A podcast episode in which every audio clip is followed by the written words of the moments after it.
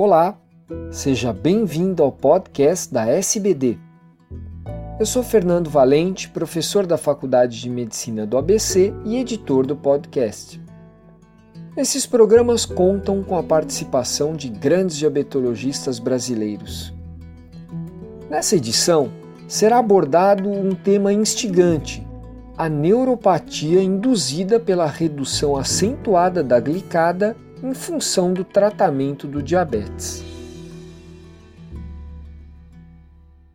Olá, eu sou o Dr. Rodrigo Moreira, endocrinologista colaborador do Instituto Estadual de Diabetes e Endocrinologia do Rio de Janeiro. Eu vou comentar hoje um artigo extremamente interessante chamado Treatment Induced Neuropathy of Diabetes, an Acute Iatrogenic Complication of Diabetes. Foi publicado na revista Brain de 2015 no volume 138, páginas 43 a 52, e os autores são Christopher Gibbons e Roy Freeman. Uh, o meu interesse nesse artigo começou após o congresso da EASD, quando eu assisti uma apresentação do Roy Freeman e ele mostrou os dados desse estudo que eles fizeram, que é extremamente interessante. Eu acredito que todo mundo já tem ouvido falar da neurite insulínica, que seria aquela forma de neuropatia que acontece em alguns pacientes quando você faz um controle muito rápido com a utilização de insulinas.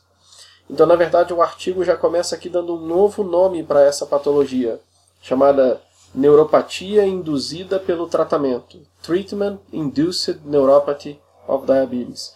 Eu posso comentar aqui já até uma conclusão do artigo, que na verdade essa neurite não é simplesmente uma consequência do uso de insulina pode acontecer em qualquer paciente que tenha uma queda muito rápida de hemoglobina glicada num período muito curto de tempo. Os pesquisadores têm um serviço terciário que recebe pacientes com suspeita de neuropatia diabética e eles avaliaram quase mil pacientes que foram encaminhados para o serviço dele num período dos últimos, praticamente dos últimos cinco anos. E o que eles tentaram foi exatamente identificar aqueles pacientes que tiveram quedas mais significativas de hemoglobina glicada, principalmente pacientes que tiveram quedas superiores a 2% de hemoglobina glicada nos últimos três meses.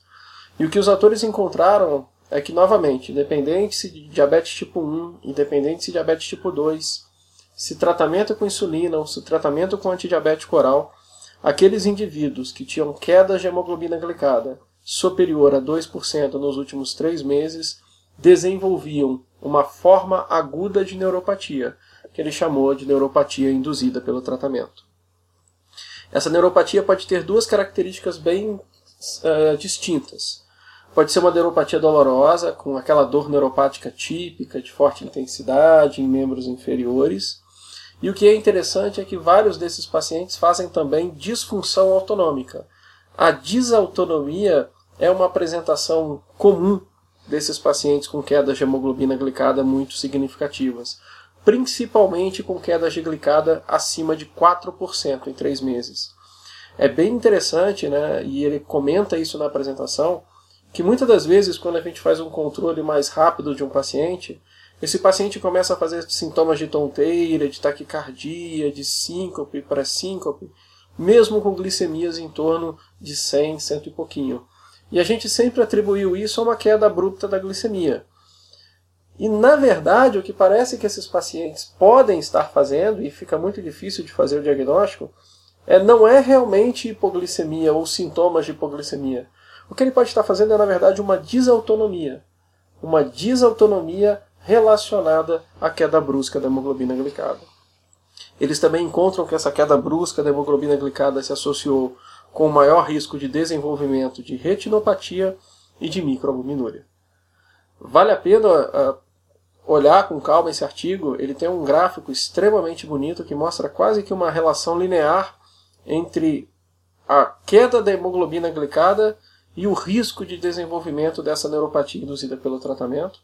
Ele mostra também claramente todos os sintomas que podem aparecer e novamente aqueles pacientes principalmente com glicadas com quedas de glicada acima de 4%, uma relação bem significativa alterações de pressão arterial, de manobra de valsalva, entre outros. Eu acho que é um artigo que permite a gente conhecer esta complicação tão rara e permite que a gente possa ter uma abordagem um pouco mais cuidadosa desses pacientes.